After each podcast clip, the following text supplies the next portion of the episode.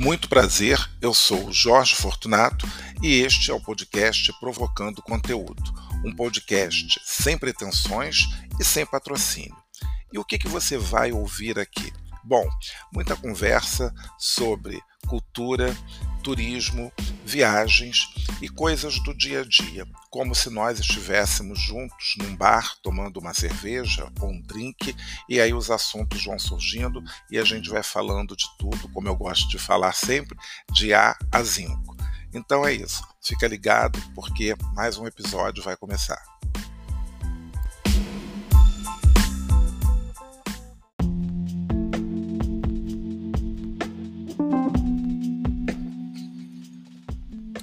Mais uma vez, seja muito bem-vindo ao podcast Provocando o Conteúdo, que ressurgiu das cinzas, assim como uma fênix. Estou de volta hoje, no dia 1 de setembro de 2023, não prometendo, claro, é, gravar episódios sempre às sextas-feiras. Mas eu acho que eu já vou publicar esse hoje. E agora o podcast vai ser assim: edições surpresas, né? Para que você que nos acompanha fique sempre com aquela esperança de que será que vai ter episódio hoje ou não. E aí vai ser assim, porque vou gravar à medida que o tempo for permitindo. É, fiquei um bom tempo fora, se eu não me engano, parece que o último episódio, eu não sei se foi em julho, deve ter sido em julho, não tem como ver isso agora. É, quer dizer, até tenho, posso ver sim, é só entrar aqui no, no Spotify que eu consigo ver.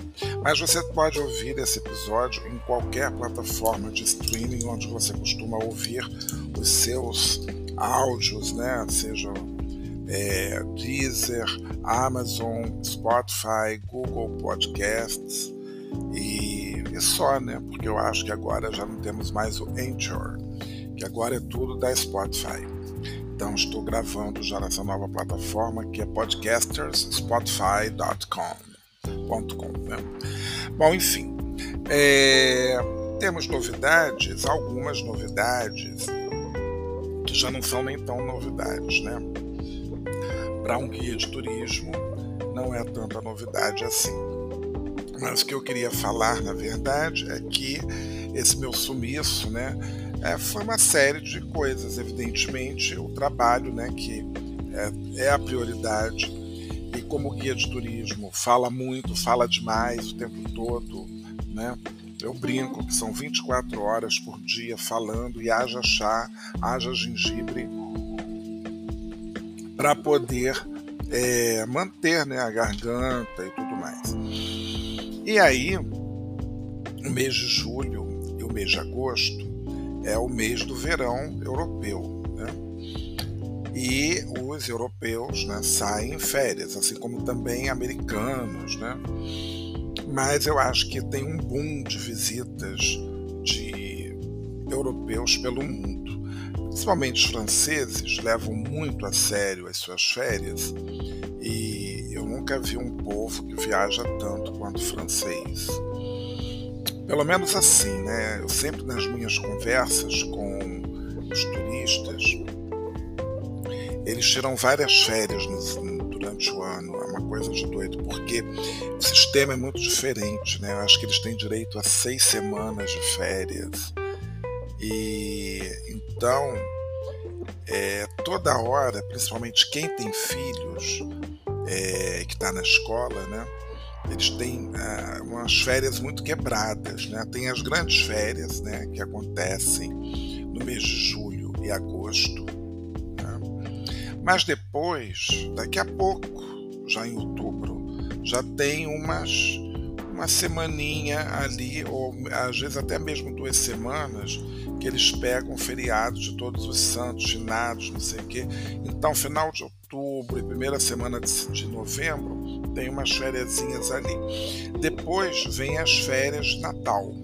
Né? Férias de Natal, tem aquela paradinha ali de duas semanas também para o Natal. Período que eles também aproveitam para viajar. Né?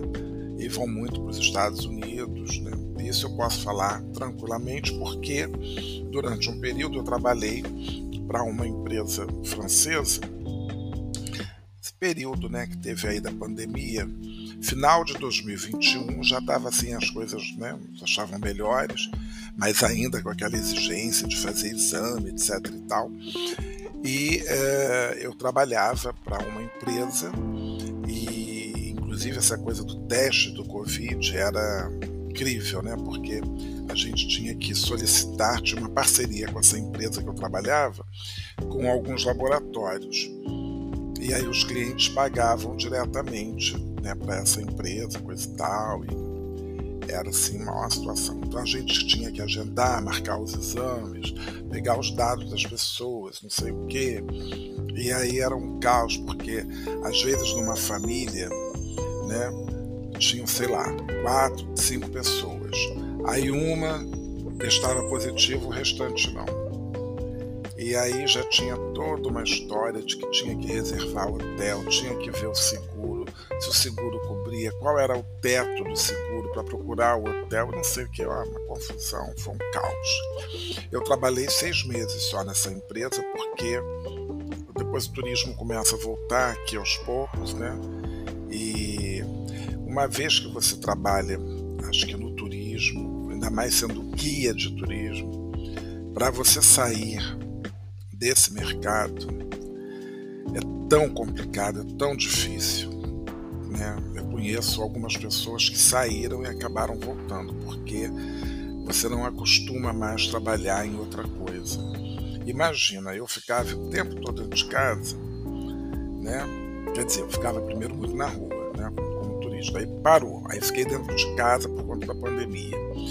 E depois comecei a trabalhar home office mesmo ali, né?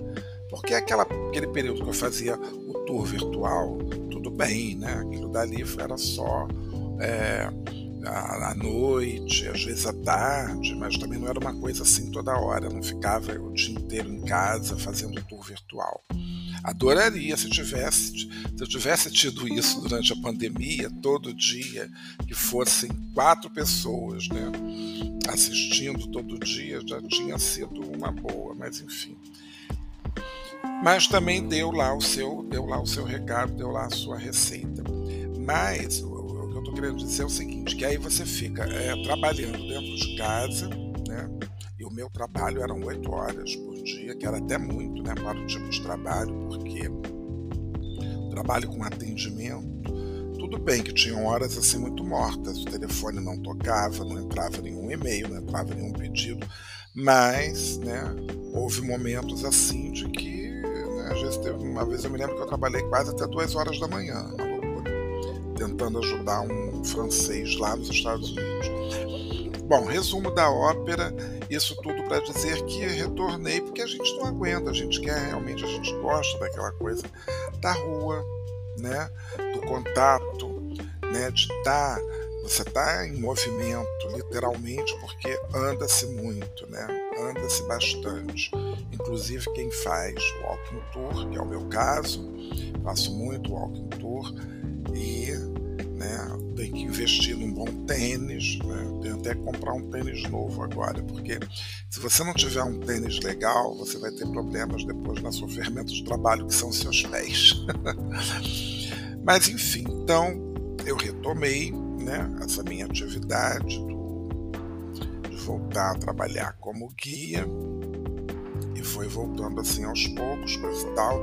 E esse ano a coisa já está mais estabilizada, né, com os grupos, né? Bom, os grupos já tive um grupo já no ano passado, ainda no mês de junho do ano passado eu tive um grupo. Mas esse ano, é, desde janeiro, graças ao bom Deus, tenho acompanhado os grupos, né, os, o que a gente chama de seriados, né, porque é uma série de, de tours durante o ano. Então, né, tanto eu como outros colegas né, voltamos a ter essa rotina de acompanhar grupos, o que é muito bom.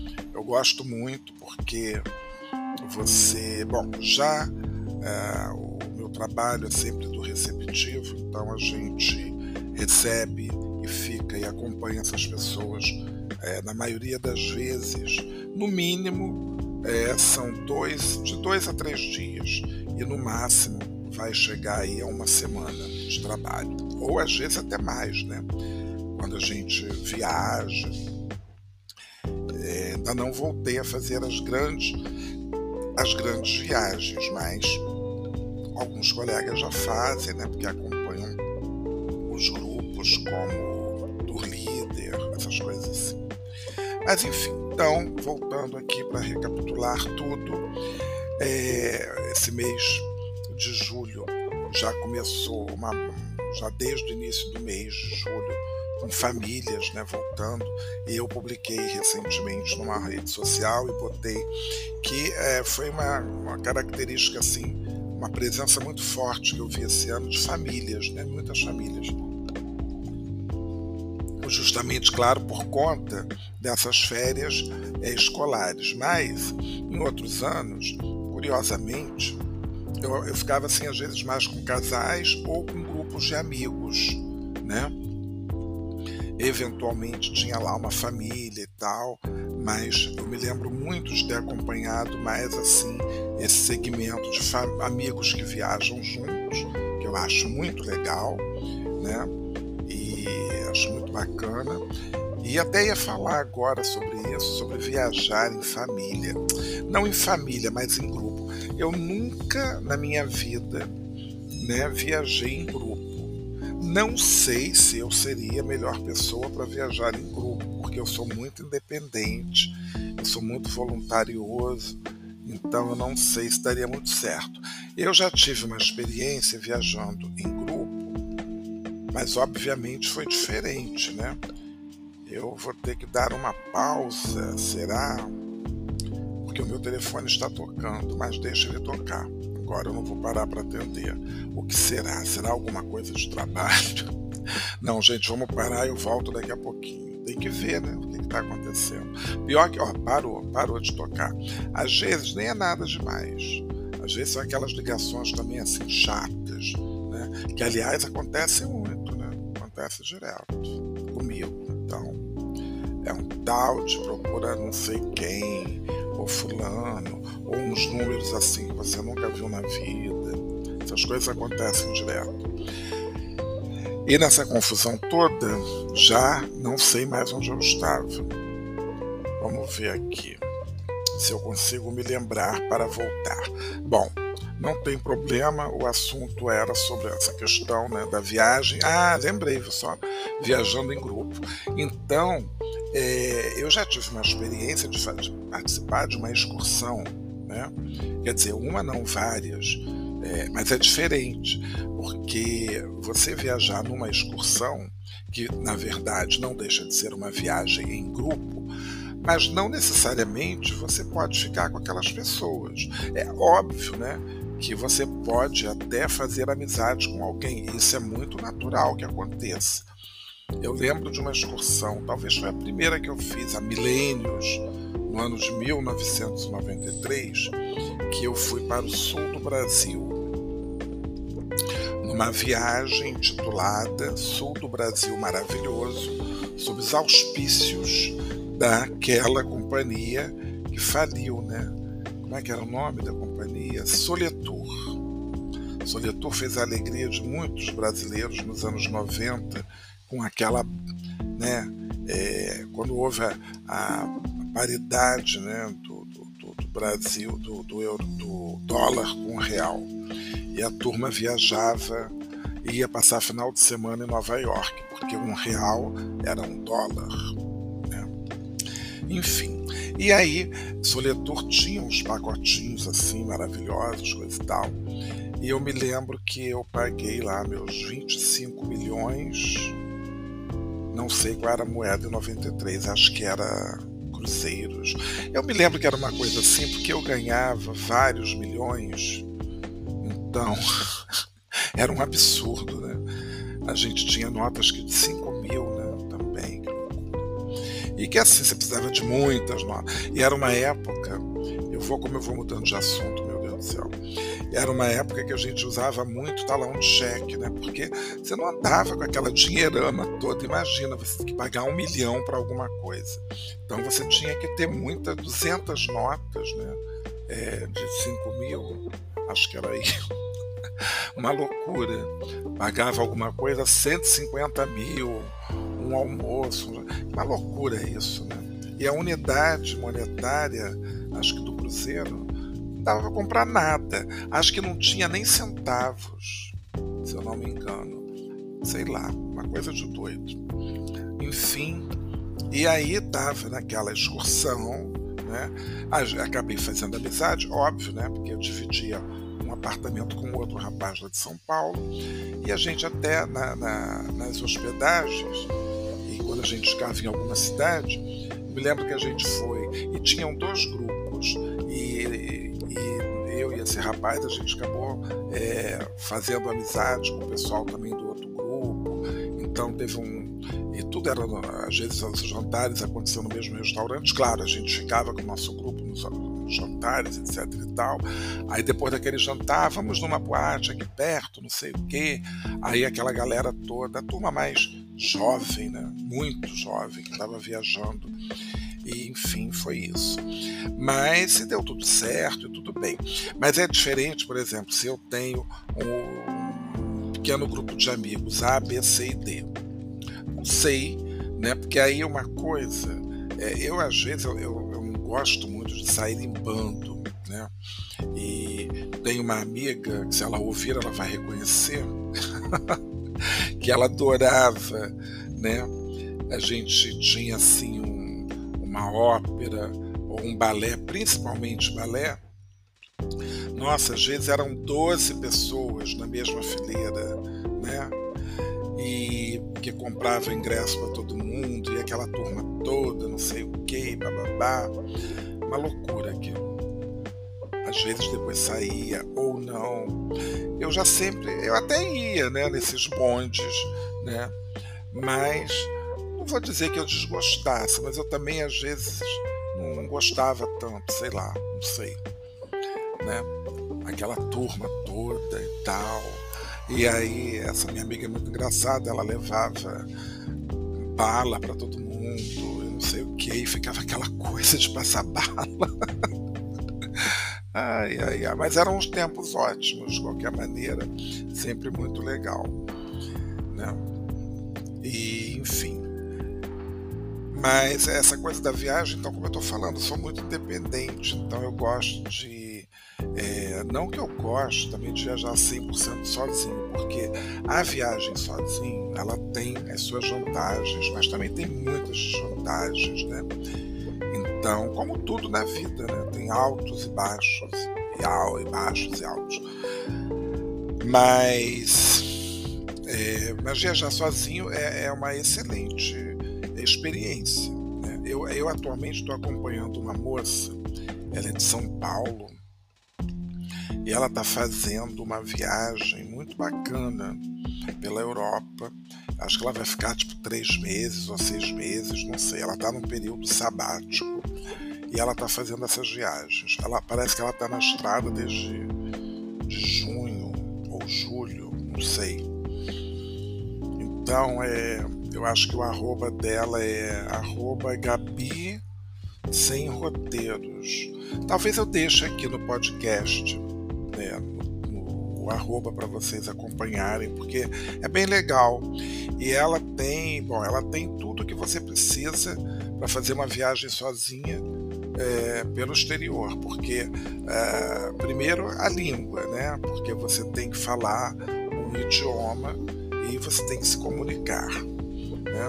Então, mesmo que você não fale com muita fluência, que é o caso dela, você sabendo se comunicar já ajuda. E eu acho que esse período fora, você aprimora muito o teu idioma estrangeiro. Então, claro que eu estou falando do inglês, né? Então não tem como. Tem, tem que saber inglês para poder se virar, para poder. E como você vai estar tá falando inglês na Europa, né? Então todo mundo vai estar tá no teu nível, mais ou menos, todo mundo vai te entender. Eu digo isso por mim, né? Porque eu quando Fico muito tempo sem falar inglês porque eu trabalho mais com francês. E é claro que o, francês já vem assim automático, enquanto que o inglês eu tenho que parar para pensar, né? E aí já a estrutura de frase já é outra, então tudo é mais lento. Mas eu me viro, né? Fome e desespero eu não vou passar, vou saber fazer alguma coisa. E hoje em dia também está muito fácil, porque imagina que eu descobri dia desses, né?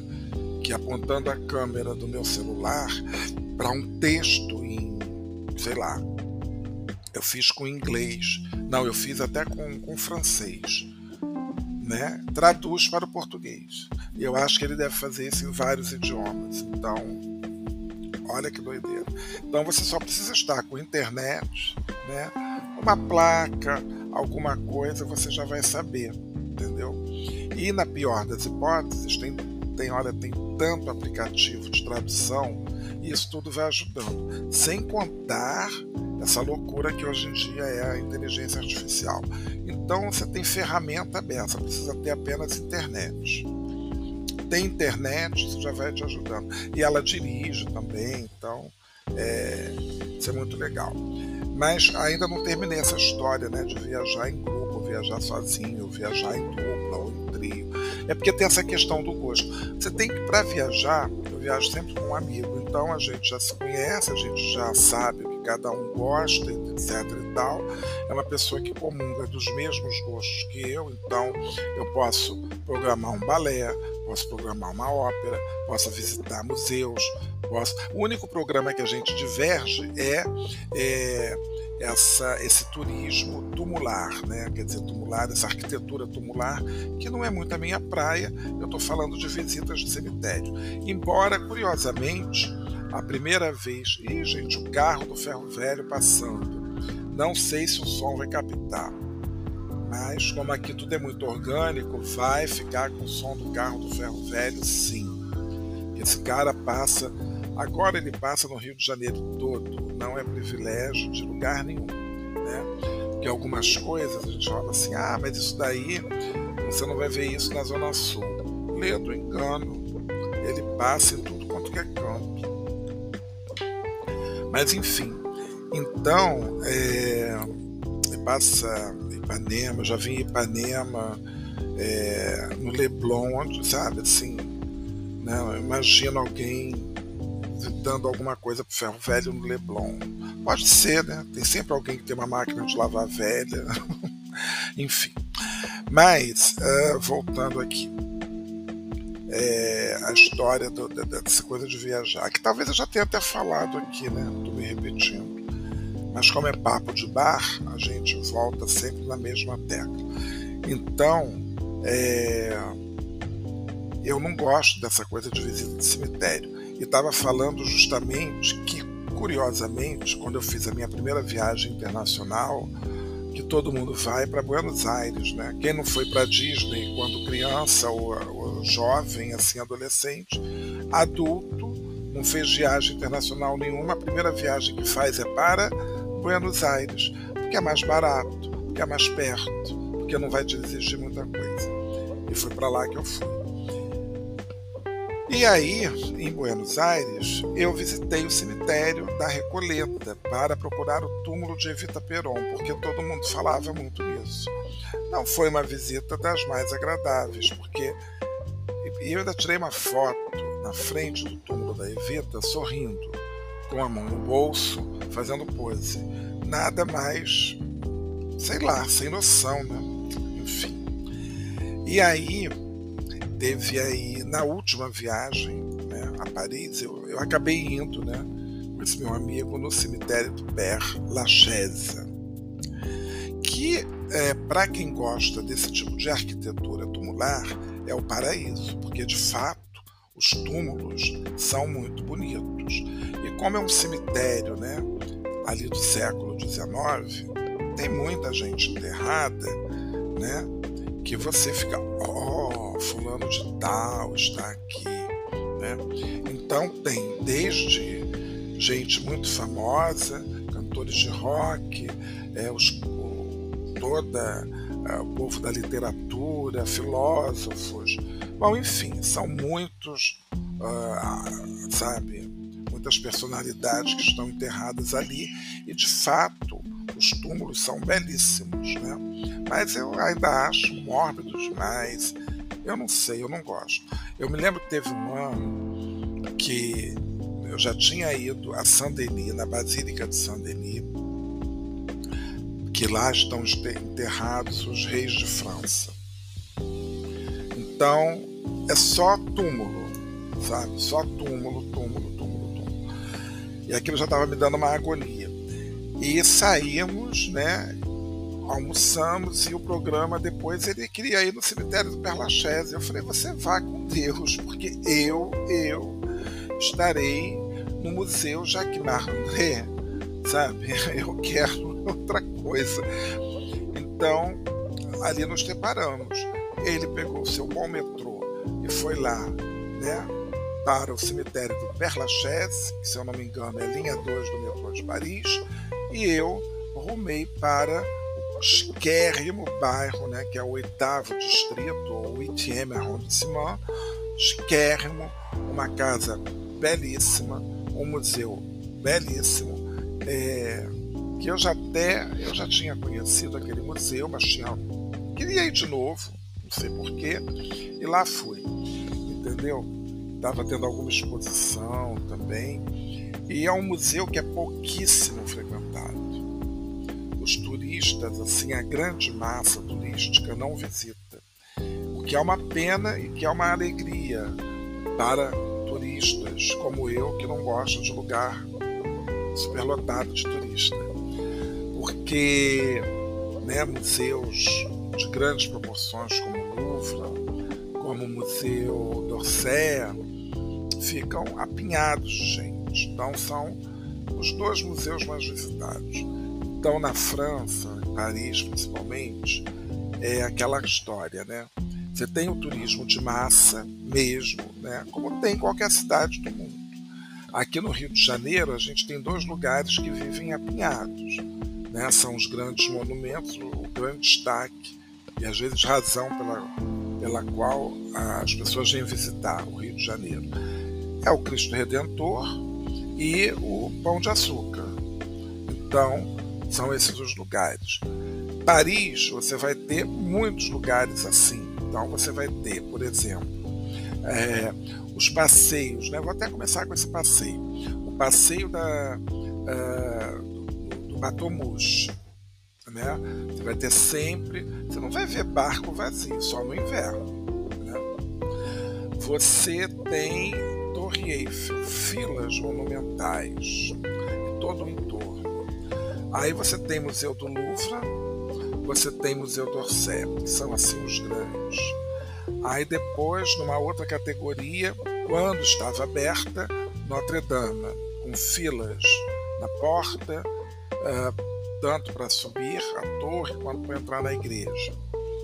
Uh, depois você tem até uma loja, Galerie Lafayette, que fica sempre cheia. Né? Uh, que mais? E Paris é uma cidade pequena, né? é, Arco do Triunfo, mas aí é uma coisa que né, já não fica assim tão apinhado e tal. E tem aquele turismo, quando eu falo do turismo de massa, é aquele turismo que as pessoas vão para ficar cinco dias em Paris, né? que é muito pouco, na verdade, mas que geralmente as pessoas às vezes estão naquelas excursões que faz a Europa, né? ou faz três países, ou está numa Eurotrip e acha que cinco dias em Paris está de bom tamanho. Né? Mas, quem conhece, né? aliás, cidade nenhuma do mundo deve ser visitada em cinco dias. Eu já passei tipo dois dias em Bruxelas, é a pior coisa do mundo, porque você se dá conta num passeio, e lá eu fiz aquele passeio de, de ônibus, né? Para conhecer as atrações, e aí você vê que dois dias foi uma coisa absurda, né? Mas foi um ano que eu fiz uma das menores viagens, né? Quer dizer, já fiz menores, já fiz viagem de uma semana é, para ficar em Paris também, mas uma semana não, dez dias talvez. Eu fui depois do Natal, é, foi muito pouco, nossa, teve uma vez que eu fiquei muito pouco tempo. Eu fui. Eu fui depois do Natal, acho que eu fui, viajei dia 26 e voltei no dia 3 de janeiro, sei lá, muito pouco tempo, né? pouquíssimo tempo. desses pequenos luxos que a gente se propõe. Bom, fiquei tanto tempo sem gravar, já falei tanta coisa e não fui para canto nenhum. Mas o papo vai continuar ainda mais uns minutinhos aí. Eu só vou ter que finalizar esse bloco, mas volto com outro.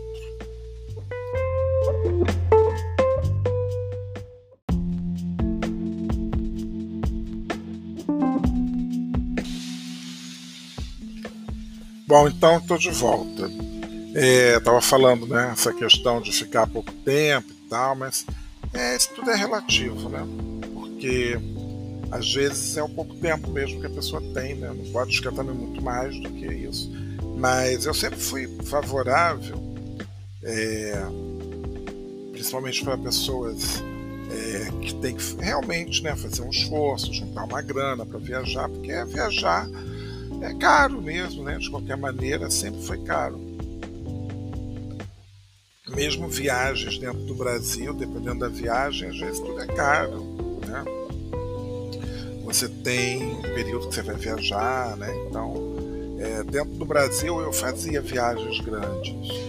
Já fiquei tipo um mês no Nordeste. É, é claro que é muito mais barato que você passar um mês na Europa, óbvio, né? Depende também do que você vai escolher para você ficar, né? É óbvio também.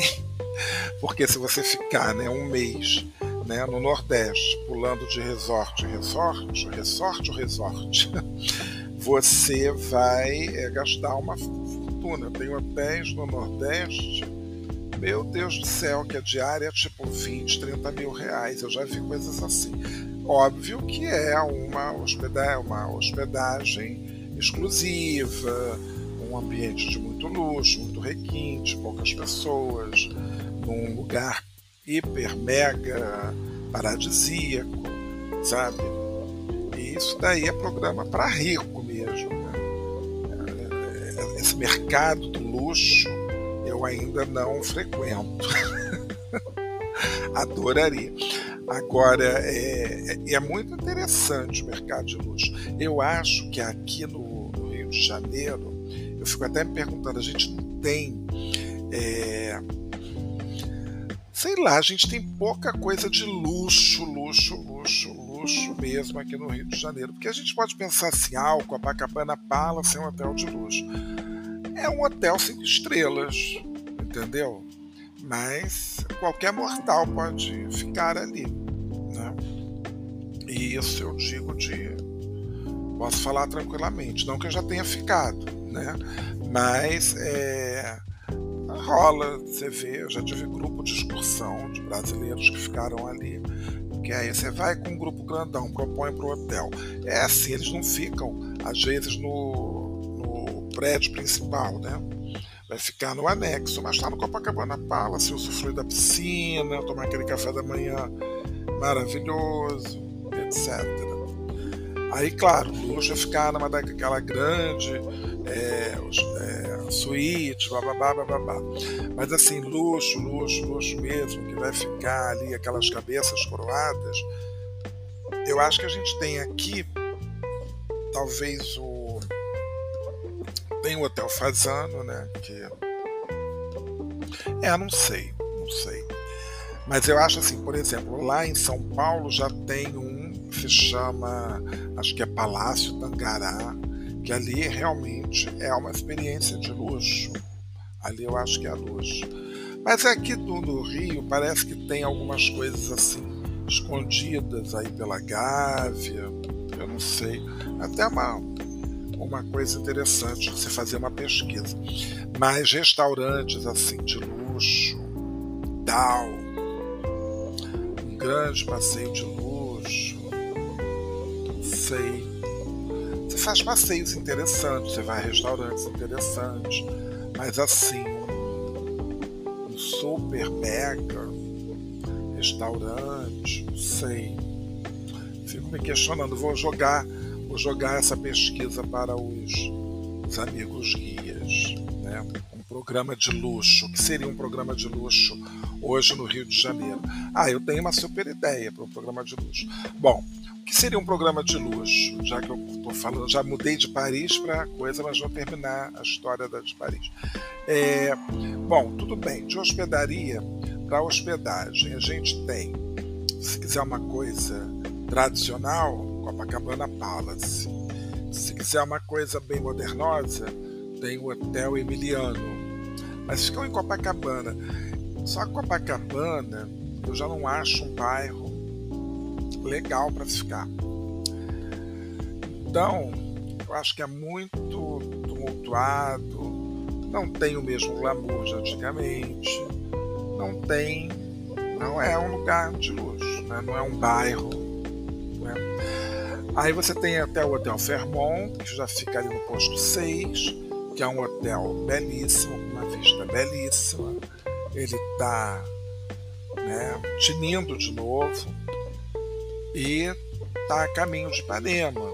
Então, talvez ali fosse uma boa localização para ficar, porque está no final de, de, de, Copacabana, não tem tumulto de metrô, é, não tem nem aquele tumulto de final de, de, de ponto de ônibus, porque tem logo ali atrás tem um ponto final do, de um ônibus, né?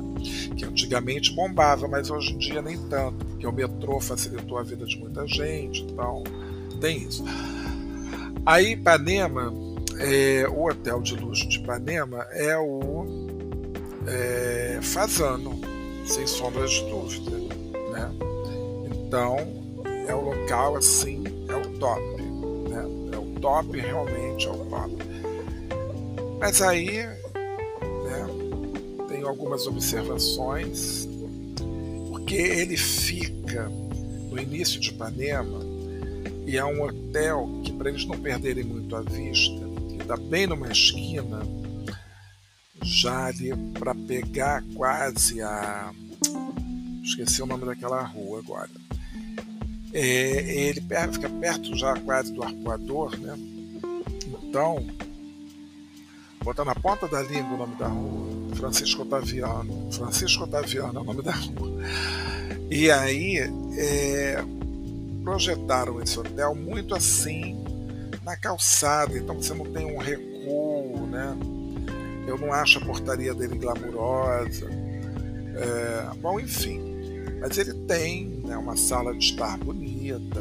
E o máximo desse hotel, para mim, realmente é o rooftop, com aquela piscina de borda infinita, uma vista linda da praia de Ipanema com dois irmãos, e está num bairro tem ainda o seu charme, tem restaurantes legais, então Ipanema, Ipanema é legal, Ipanema e Leblon.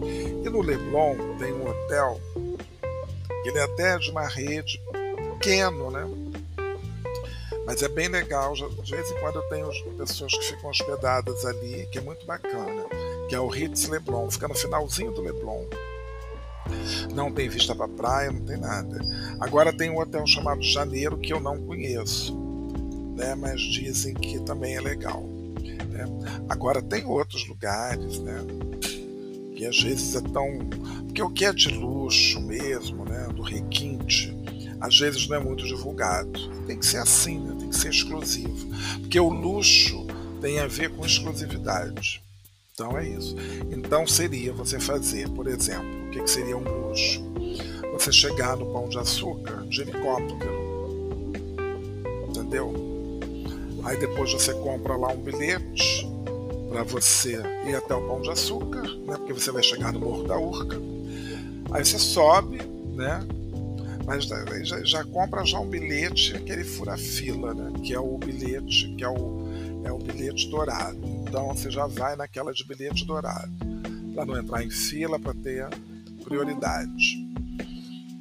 E depois você volta, pega o seu helicóptero, né? E desce na lagoa, né? Aí você de repente não vai nem. Se você for no, no Corcovado, você vai ver se você vai conseguir, né? Ser um dos primeiros, né? A chegar ter um. dá para fazer essas coisas, né? Isso daí envolve um certo, uma certa grana. Ou um, um nascer do sol, essas coisas assim. Aí tem vários passeios de luxo que você pode fazer, um passeio de lancha, né? Pelas Ilhas Gagarras e tal, tudo muito exclusivo, ou num iate. Então tem esses programas de luxo que você vai fazendo, né? Mas tem muita gente rica no Rio de Janeiro para fazer esses passeios, assim, normalmente, no dia a dia? Deve ter, né? Mas não era o foco dessa conversa, de jeito total. É, mas estava falando lá, vamos falar de coisas mais fáceis para todo mundo. Então, é, eu acho que o ideal realmente é quando a pessoa viaja, que ela fique pelo menos uma semana, sobretudo nessas cidades que são grandes, né? No mínimo cinco dias, que é o que às vezes as pessoas fazem, né? Então, eu às vezes eu converso com pessoas que trabalham no, exportativo, como eles falam, que acompanham grupos brasileiros no exterior. Então, às vezes é isso, é cinco dias ou seis dias. Tem programa para cinco, para nove e para doze dias na França. Então, na França, é Paris, né? Porque aí você pode fazer. Eu acho assim que o ideal, esse de 12 dias, eu acho bem legal. Porque a pessoa tem que ter dia livre para conhecer a cidade, para andar, para bater perna. Eu acho assim, você tem que fazer os museus, você tem que fazer algumas igrejas, você tem que é, ir a Montmartre, que também é um outro lugar também que fica apinhado de gente. E depois você tem é, os programas né, que as pessoas geralmente fazem, né, que eles colocam, principalmente nesses grupos de discussão, é fazer um Lido, Crazy Horse, nem sei se ainda tem essas coisas Batom, Batomush, é Batomush? É, né? Não, não é Batomush, que Batomush? É, Batomush também tá nisso, mas é Mulan Rouge, Mulan Rouge. Eu nunca fiz nada disso. São programas extremamente turísticos que eu acho que super vale a pena para quem gosta, né? E todo mundo gosta, né? Mas é, eu nunca me interessei. Eu sempre gostei mais de aproveitar para fazer o quê? É, ver espetáculos de ópera, de balé, concerto, né? Porque é o que eu faço aqui no Rio de Janeiro. Eu gosto de ver ópera, então vou ver ópera lá fora. Eu gosto de ir ao cinema também, eu posso ver filmes. Eu gosto de teatro, vou ver uma peça de teatro. Agora, quem definitivamente não gosta, mas às vezes quer conhecer o teatro, calma, sem aquela coisa da aquela obrigação da visita guiada, de repente, é legal. Escolhe um concerto, escolhe uma coisa, né? Vai, porque você pode andar, ver os salões e tudo. Só que aí também você não vai ficar dando aqueles close todos ficar tirando muita foto, né? Porque a vantagem da visita guiada é que você está fazendo a visita e aí você vai dar os seus closes, vai tirar suas fotos e tá tudo bem. Tá tudo legal. Agora, quando você vai assistir alguma coisa, ficar o tempo todo tirando foto, é uma enjoação, né? Eu acho. Eu vejo isso pelo quando eu vou aqui no Teatro Municipal, como as pessoas param naquela escada, qualquer dia alguém cai daquela escada. Que é um tal de vira-pescoço, sobe, tira, sabe? Pessoal. E às vezes é uma coisa tão sem noção. Mas é isso, esse, esse, esse episódio ficou enorme porque eu acho que eu estava com saudades de falar muito. Né? Então tem esse episódio hoje. Talvez à tarde eu grave um outro e publique, já deixa aí publicado. Tem vários assuntos. Porque também não é porque entrou setembro, né, que a primavera vai brotar nos campos, que a minha vida está fácil. Muito pelo contrário. Graças a Deus não está. Setembro vai ser um mês assim também, trabalho, com muita atividade para fazer. Mas hoje eu tô aqui de bobeira, né? Porque o trabalho começa amanhã, então eu tô aproveitando para fazer isso. Então foi esse nosso bate-papo, um bate-papo bem furado, né? Mas que deve ter aí acompanhado você lavando uma louça, fazendo uma ginástica, né? Enfim, fazendo qualquer coisa. Então, ou no carro, gente, eu não sei se eu conseguiria ouvir 45 minutos desse papo todo. Mas consegue sim, porque por incrível que pareça, eu escuto muito podcast. Inclusive, hoje vou deixar aqui na descrição vários podcasts que eu estou ouvindo e que eu acho que é muito legal, eu escuto muito. E o podcast tem me ajudado muito na hora de dormir. Aí eu escolho um podcast qualquer aleatório aí mas eu já tô, até eu tô marcando, porque às vezes eu não marcava ali no relógio, o Spotify tem esse recurso, né? Não sei se os outros têm. As outras plataformas têm, mas o Spotify tem. Então você pode botar para desligar em 5, 10, 15 minutos, ou até o, o episódio terminar. Então, às vezes, eu boto ali 15 minutos. Acho que deu dois minutos de podcast e eu estou dormindo. Então, aquela história, né? aquela nostalgia né, da mãe, do pai, contar a história para a criança antes de dormir, o podcast está cumprindo essa função na nossa vida de adulto. Eu não preciso de, sabe, é incrível. Eu boto um podcast e quando eu tenho insônia também é ótimo, porque aí eu ligo, aí vou ouvindo, ah, durmo. Né? Então tem muito podcast que às vezes eu escuto o episódio duas ou três vezes, porque eu, me custa me lembrar e tal, não sei o quê. Então é assim. Então é isso. Obrigado pela companhia, pela paciência. Né? E até a próxima. Eu acho que eu vou gravar um outro episódio hoje. É... Ver como é que vai ficar a garganta ou gravo amanhã. Então tá bom. Um grande abraço e até a próxima.